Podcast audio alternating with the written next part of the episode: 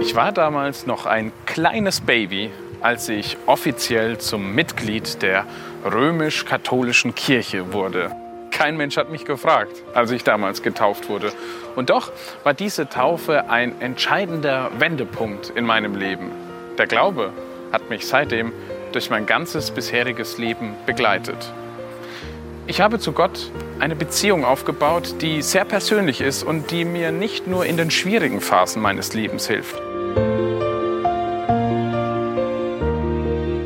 In der Kirche habe ich eine Heimat gefunden, die mir Halt gibt und die Antworten hat auf die drängenden Fragen meines Lebens.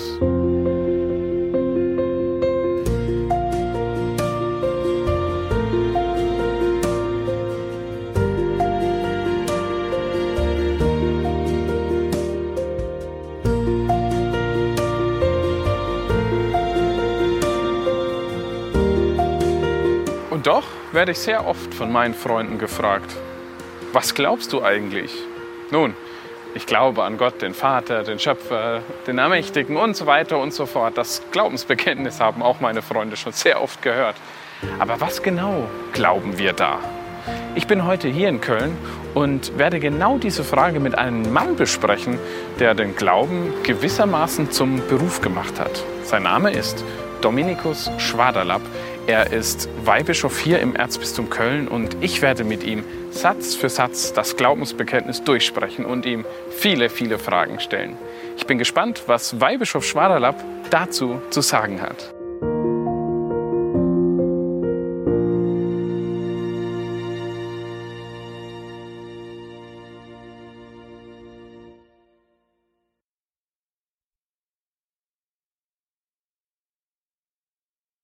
Herr Weihbischof, wir sprechen immer noch über das Glaubensbekenntnis und sind noch bei Jesus Christus. Dort heißt es im nächsten Satz, wurde empfangen durch den Heiligen Geist, geboren von der Jungfrau Maria. Wie hat man sich diese Empfängnis und diese Geburt eigentlich vorzustellen? Das ist ja doch eher außergewöhnlich, wenn nicht sogar einmalig in der Weltgeschichte. So einmalig wie die Schöpfung selbst. Es ist ein schöpferischer Akt Gottes. Es ist ein schöpferisches Eingreifen, ein Wunder. Aber ist die ganze Schöpfung nicht ein Wunder, die Schöpfung aus dem Nichts, die Creatio ex nihilo?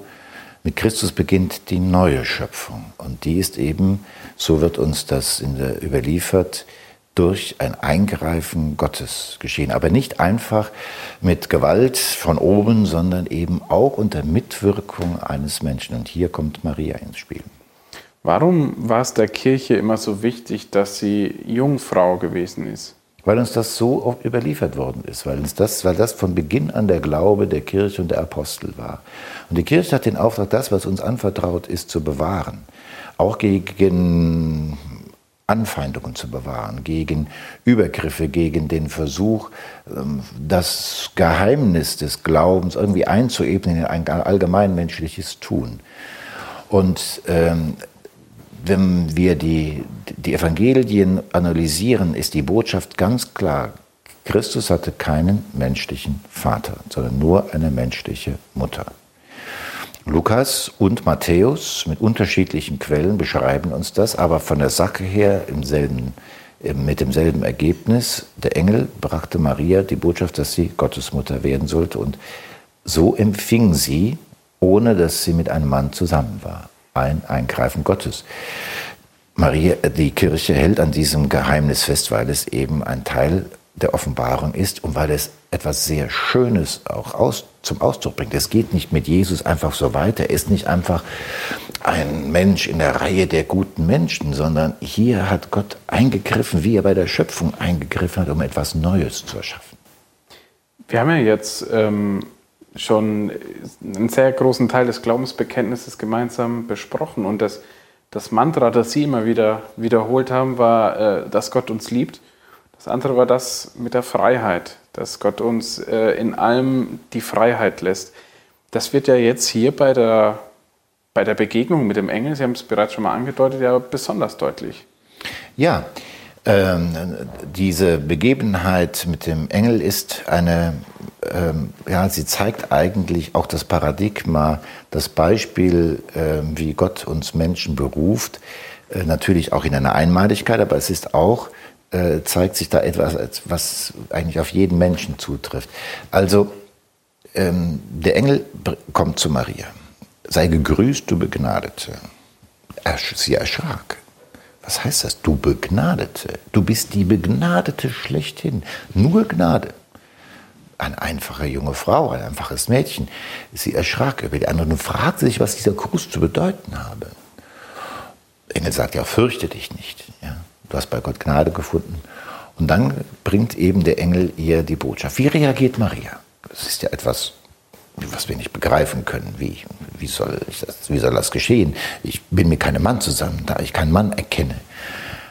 Der Heilige Geist wird über dich kommen. Die Kraft des Höchsten wird dich überschatten. Maria fragt nach und sie glaubt.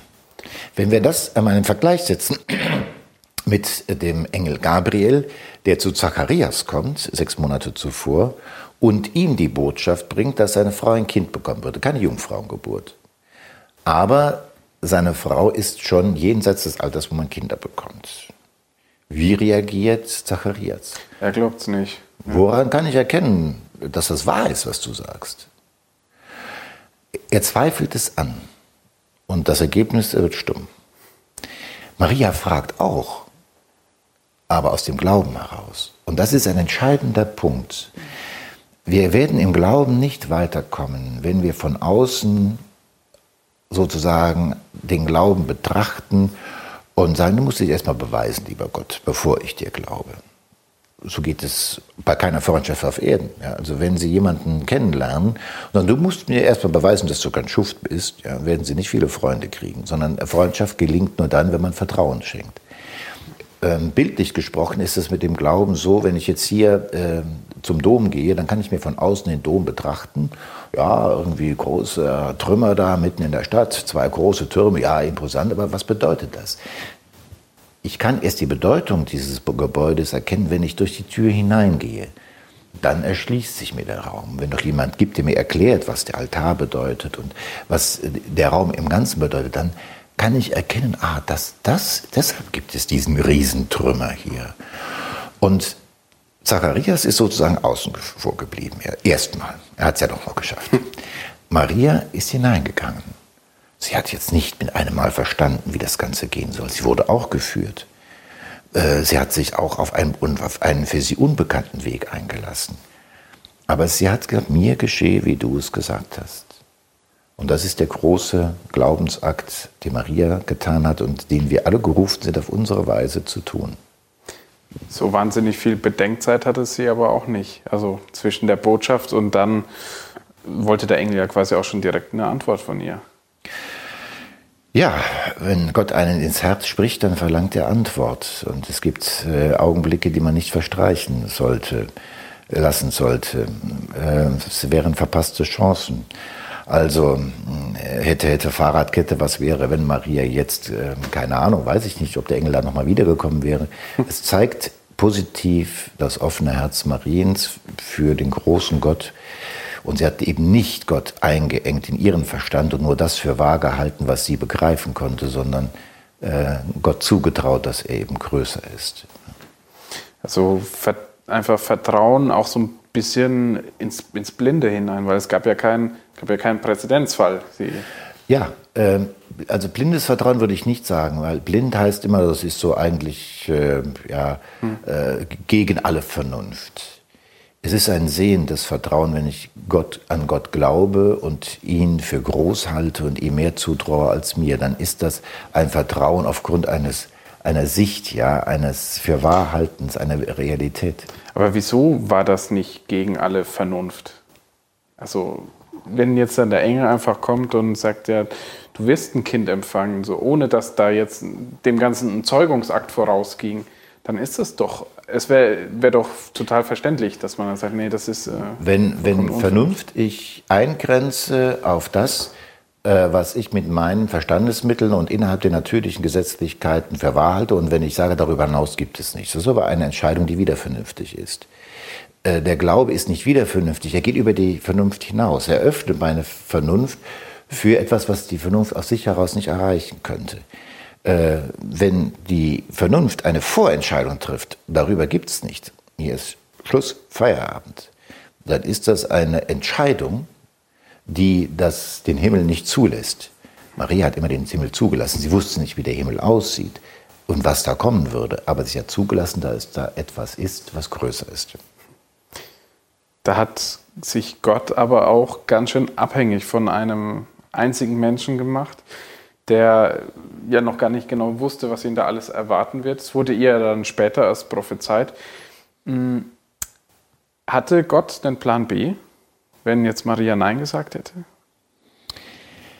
Gott baut unsere Entscheidung in seinen Gesamtplan ein. Er lässt uns die Freiheit, aber er weiß auch, wie wir entscheiden und baut das in seinen Gesamtplan ein. Das ist ein großes Geheimnis. Äh, nehmen wir da einmal eine ganz andere negative Gestalt, eher negative Gestalt Judas. Ja, er war einer der zwölf. Er hatte die Möglichkeit, wie alle anderen, trotz aller Schwierigkeiten zum Glauben zu kommen. Der Unterschied zwischen Petrus und Judas ist eigentlich im Grunde der, dass Petrus zurückgekommen sich bekehrt hat und Judas sich verhärtet hat. Ähm, Judas hat auf seine äh, Weise ungewollt sozusagen, oder jedenfalls äh, hat Gott ihn so eingebaut, dass er dadurch auch äh, dass durch das Leiden eben das und die Auferstehung und die, damit die Erlösung gelungen ist. Dennoch äh, Judas hat schwer gesündigt, indem er seinen Herrn verraten hat. Also Gott weiß von Ewigkeit her, wie wir uns entscheiden. Und er baut das in seinen Weltplan ein. Er wusste von Ewigkeit her, wie Maria sich entscheiden würde, aber dennoch hatte sie die Freiheit gehabt. Er hat sie mit allen Gnadengaben ausgestattet, dass sie wirklich frei ist und nicht durch die Sünde gebunden ist. Ja. Deshalb war sie von Beginn an ihres Lebens auch sündenlos, wie wir glauben. Sie war die Begnadete schlechthin. Das heißt, kein Platz für Sünde mehr. Das hat ihr die Freiheit gegeben, sich wirklich, wirkliche Freiheit gegeben, sich für Gott zu entscheiden und ihn ans Werk gehen zu lassen. Am Anfang der Welt- und Heilsgeschichte haben wir Eva. Auch sie war sündenlos. Sie hatte alle Freiheit. Aber sie hat sich verführen lassen. Maria nicht. Deshalb wird auch immer wieder gesagt, Maria ist die neue Eva, die, die nicht Nein sagt, sondern Ja sagt. Mir geschehe, wie du es gesagt hast.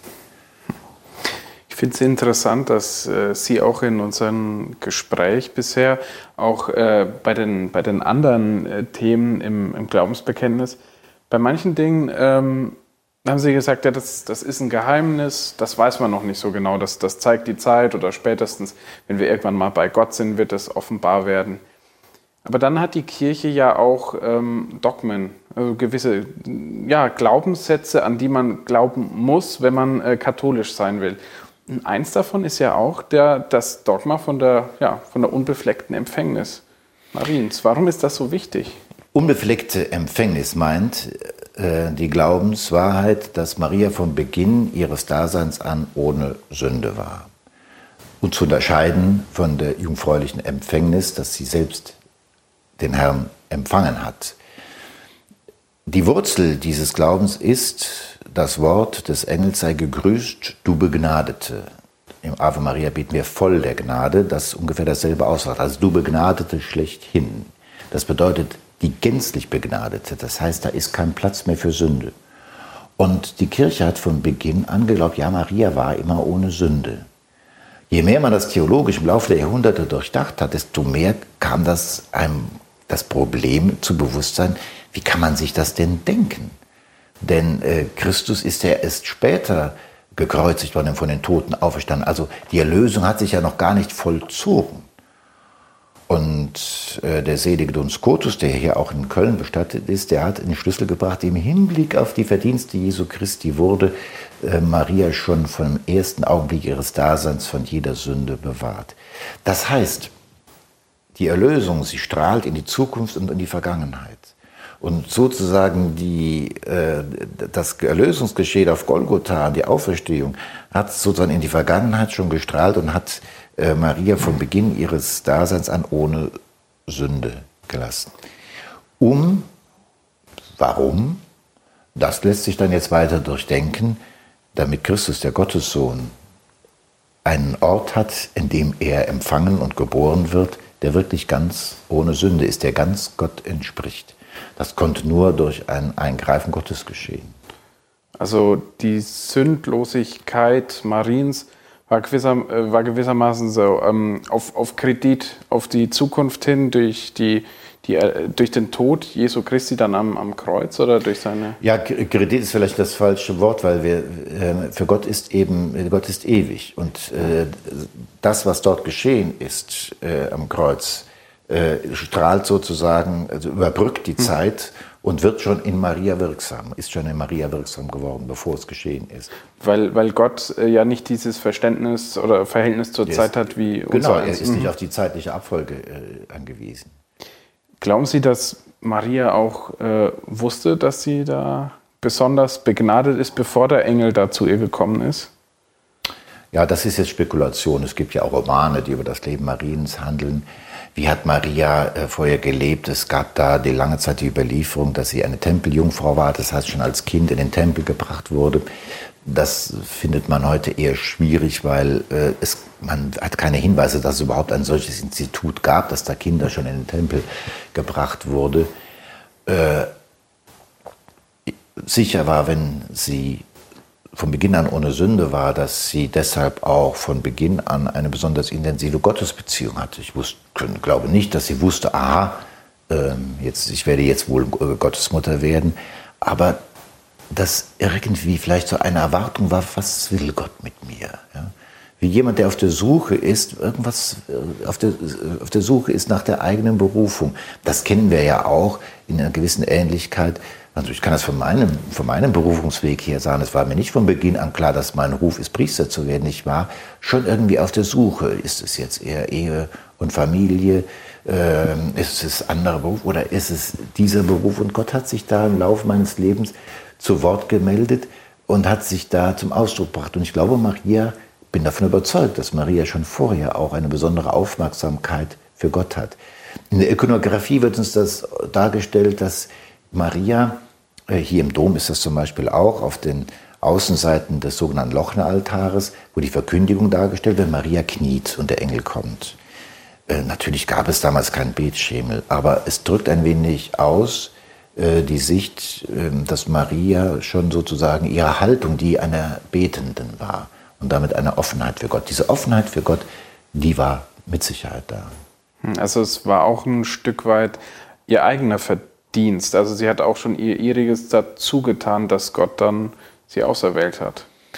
Ja, der heilige Augustinus äh, sagt, dass wir ähm, äh, etwas äh, Gutes wollen, das tut Gott in uns ohne uns. Aber dass wir es so wollen, dass wir es auch tun, das tut Gott mit uns. Also frei formuliert. Das heißt, der Mensch wird immer mit, er ist nicht einfach passiv. Ja? Das ist das auch mit dem Zeugen und Empfangen. Ja, es ist nicht eine reine Passivität, dass wir nur eine Hülle sind, an der irgendwas äh, geschieht, sondern dass unser Mittun, äh, dass Gott unser Mittun mit einbezieht, dass er äh, darauf baut. Und dafür steht die gesamte Gestalt Mariens. Ähm, Maria steht dafür, dass die Erlösung von Gott kommt, souverän, aber dass diese Erlösung nur mit den Menschen auch zur Wirkung kommt. Er will unser Mittun. Von Beginn an wollte er immer unser Mittun. Seine Liebe, jetzt sind wir wieder bei diesem Thema, will unsere freie Antwort, will unser Mittun. Wir sind nicht einfach nur Objekte, wir sind Subjekte. Und Maria steht eben dafür, dass sie sich hat zum Werkzeug machen lassen für Gott, dass sie aus freiem Willen mitgewirkt hat und was letztlich auch den, ja, sie den Rest ihres Lebens äh, ja, begleitet hat und dann auch massiv verändert hat. Wenn man die Geschichte ja weiterliest, das hatte ja auch massive Konsequenzen, vor allem auch in der damaligen Zeit, wenn ein junges Mädchen unverheiratet schwanger wird. Deswegen kommt ja dann dem heiligen Josef auch eine große Bedeutung zu ihrem, ihrem Ehemann dann später. Trotzdem wird Josef nicht im Glaubensbekenntnis erwähnt. Das ist ein bisschen unfair. Ich meine, wenn man immerhin Pontius Pilatus erwähnt. Ja, ja, Pontius Pilatus wird natürlich nicht aufgrund seiner Verdienste erwähnt, sondern halt eben, um zu sagen, es gab einen Zeitpunkt, ja, an dem das geschehen ist. Äh, und das war eben da äh, Pontius Pilatus. Der heilige Josef ist erst sehr spät entdeckt worden. Also seine Verehrung beginnt erst in der Barockzeit. Und es war Johannes der 23., der dafür gesorgt hat, dass der heilige Josef in, das Röm, in den römischen Messkanon eingeführt wurde. Und Josef Ratzinger, Benedikt XVI., hat dann auch ihn eingefügt, dass man ihn in jedem Messkanon, äh, die Gottesmutter Maria mit ihrem Bräutigam, dem heiligen Josef. Josef ist die Demut eigentlich in Person. Wir wissen, kennen kein Wort von ihm, wohl aber Taten. Josef wird als Gerechter bezeichnet. Er hat Maria zu sich genommen. Er tut, was der Engel ihm sagt. Er äh, sorgt dafür, dass das Ambiente bei der Geburt stimmt, sage ich mal, trotz aller widrigen Umstände. Die Flucht nach Ägypten. Josef nimmt das Kind und seine Mutter der große Glaubende, der im Hintergrund wirkt. Ähm, das Glaubensbekenntnis dampft sozusagen die großen Geheimnisse des Lebens, Sterbens, der Auferstehung äh, Jesu ein in die wesentlichen äh, Dinge. Und da gehören auch, das kommen, da gehören auch noch äh, viele Dinge könnte man noch dazu fügen, aber Josef wird eben da nicht erwähnt, aber dennoch ist er von großer Bedeutung. Aber was weiß man eigentlich über ihn, außer den erwähnten Sachen, denen er seine Frau unterstützt hat? Nichts. Man hat ihn lange Zeit, also wenn man Krippefiguren sich anschaut, so als etwas älteren Mann ja, dargestellt. Da bin ich immer nie so ganz mit einverstanden. Ich freue mich immer, wenn äh, ich einen Josef sehe in Krippefiguren, der auch ein junges Gesicht hat. Vielleicht dachte man so, na ja, wie kann das eigentlich gehen, so äh, eine, eine Ehe äh, ohne dass man auch ehelich zusammenkommt, dann war das sicherlich schon älter. Ja, ähm, und um das Ganze etwas zu verharmlosen. Wir wissen nicht, äh, dass er älter war. Er wird später im Erwachsenenleben Jesu nicht mehr erwähnt. Man geht davon aus, dass er relativ früh verstorben ist. Es gibt äh, außerbiblische Traditionen, die aber auch nicht äh, historisch sicher sind. Also die Kirche hält sich damit auch zurück mit Aussagen darüber. Aber für die persönliche Frömmigkeit schadet es nichts, sich ein wenig das einmal auch plastisch vorzustellen. Ja. Wie war das denn mit dem heiligen Josef? Wie hat es sich denn verhalten? Wie das, was wir über ihn wissen, ich bin dann durchaus ein Freund von auch von Romanen, die versuchen, das etwas, äh, etwas lebendig zu halten, damit die Gestalt äh, etwas mehr Konturen gewinnt. Es hilft uns auch, ihn mehr zu verehren oder ihn auch stärker vor seine Verdienste vor Augen zu halten. Hm. Ja, die Demut hatten Sie schon erwähnt. Was, was kann man sonst noch von ihm mitnehmen? Tatkraft, hm. Mann der Tat, zugepackt. Ein großer Mann des Glaubens. Äh, wir haben in einer anderen, in einem anderen Gespräch äh, das Thema gehabt, ja, Gott mehr gehorchen als den Menschen. Er hat eine Schwangere zu sich genommen. Sein Ansehen war damit sehr ramponiert. Das war für ihn nicht entscheidend. Der Engel hat es gesagt und sie hat es getan. Er hat es getan. Er hatte sicher in, in seinem Herzen das Vertrauen gehabt, wie das kann doch nicht sein, dass das einfach von einem anderen Mann ist. Also er, er, hatte keine Antwort darauf. Er war vielleicht auch zerrissen und wollte. Aber ich glaube, er hat eben in, in dieser Frau, die er liebte, auch schon jemanden ganz reinen gesehen und konnte sich das nicht vorstellen. So stelle ich mir das ebenfalls vor. Und ähm, der Engel hat ihm die Deutung geliefert und er hat geglaubt. Ein großer Mann des Glaubens. Also bevor er sie ursprünglich ja verlassen wollte. Ja, ja, er wollte sie verlassen, in aller Stille wollte sich von ihr trennen. Das also wollte da kein Aufhebens drum machen. Und dann kommt der Engel und sagt, fürchte dich nicht, Maria zu dir zu nehmen. Das Kind, das sie empfängt, ist vom Heiligen Geist. Mhm. Die, also Maria ist natürlich dann doch in der Beziehung dann eher so die, die Hauptperson, die man ja auch heute auch in der Kirche verehrt, die immer wieder als das große Vorbild dargestellt wird. Warum, ähm, warum ist das so? Es gibt keinen Menschen, der in der Heilsgeschichte nach Jesus Christus, der Gott und Mensch ist, eine solche Bedeutung hat stellvertretend für alle Menschen aller Zeiten hat sie Ja gesagt. Die große Katastrophe des Anfangs, der Sündenfall, wurde kompensiert durch das Ja dieses Menschen. Sie ist so, wie Gott uns gemeint hat. Sie ist das Vorbild als Menschen schlechthin. Und da ist ihr Glaube, ihr Vertrauen, ihr Mut zu nennen, ihre Treue, ähm, ihre menschliche Zugewandtheit, Hochzeit zu Kana, ähm, ja, Treue bis unter das Kreuz. Alle sind weggelaufen, nur sie ist geblieben. Wieso ist Johannes da geblieben? Eine Deutung ist, und die halte ich für richtig, der Lieblingsjünger Johannes ist zu Maria gelaufen, hat ihr erzählt, dass ihr Sohn gefangen genommen wurde. Und dann hat sich Maria sozusagen den Johannes unter den Arm geklemmt und sagt, so, und jetzt gehen wir da hin und gucken, was los ist. Ohne Maria wäre Johannes sicherlich nicht unter dem Kreuz gewesen. Ja, und dann ähm, natürlich die Autorität Jesu selbst am Kreuz, vom Kreuz herab, sagt er, Sohn, siehe deine Mutter, Mutter, siehe deinen Sohn. Und äh, wenn Johannes so etwas schildert, tut er das nicht einfach so, um eine Anekdote zu erzählen, sondern hat das eine grundsätzliche Bedeutung. Im Jünger Johannes dürfen wir uns alle wiederentdecken. Siehe deine Mutter. Und damit hat Jesus Maria uns zur Mutter gegeben. Dort, wo Maria besonders verehrt wird, wird ihr Sohn verehrt. Maria lenkt nicht von ihrem Sohn ab. Maria ist die, die uns zu ihrem Sohn führt. Sie ist die Autobahn zu ihrem Sohn, der kürzeste Weg. Äh, keine Angst, sie zu verehren. Sie, sie führt uns nur zu ihrem Sohn. Und wo sie ist, ist auch ihr Sohn. Bevor wir jetzt weiter über das Leben Jesu sprechen im Glaubensbekenntnis, eine letzte Frage zu dem Thema. Wie wird denn Maria in, in Ihrem Alltag sichtbar? Empfinden Sie Maria als, auch als Ihre Mutter? Ja, ähm, Maria hat für mich im Alltag eine ganz große Bedeutung. Also es gibt eine Reihe Anliegen, die ich ihr anvertraue. Nur mal ein Beispiel. Ein, eine Person, die ich gut kenne und mir nahe steht, hat ähm, berufliche, wirtschaftliche Schwierigkeiten. Ich machte mir immer Sorgen. Und irgendwie hat diese ganze Sorgenmacherei auch nichts genutzt. Und irgendwann habe ich gesagt, so Maria, ich übergebe dir ihn. Sorge du für ihn. Seit der Zeit läuft nicht, dass der Betreffende jetzt plötzlich in, in Saus und Braus liegt, aber es geht. Aber nicht nur das. Äh, der Rosenkranz hier, der ist für mich ein, äh, ein ganz wichtiges Instrument für mein religiöses Leben. Äh, von Johannes Paul II. stammt das Wort, dass wir im Rosenkranz mit den Augen der Gottesmutter das Leben Jesu betrachten. Die Perspektive der Mutter auf den Sohn. Ich glaube, das ist die beste Perspektive. Also Rosenkranz wäre nochmal ein ganz eigenes Thema, ähm, ist für mich sehr wichtig. Also Maria hilft mir auch sehr im Alltag bei ihrem Sohn zu bleiben. Gut, dann vielen Dank schon mal bis dahin.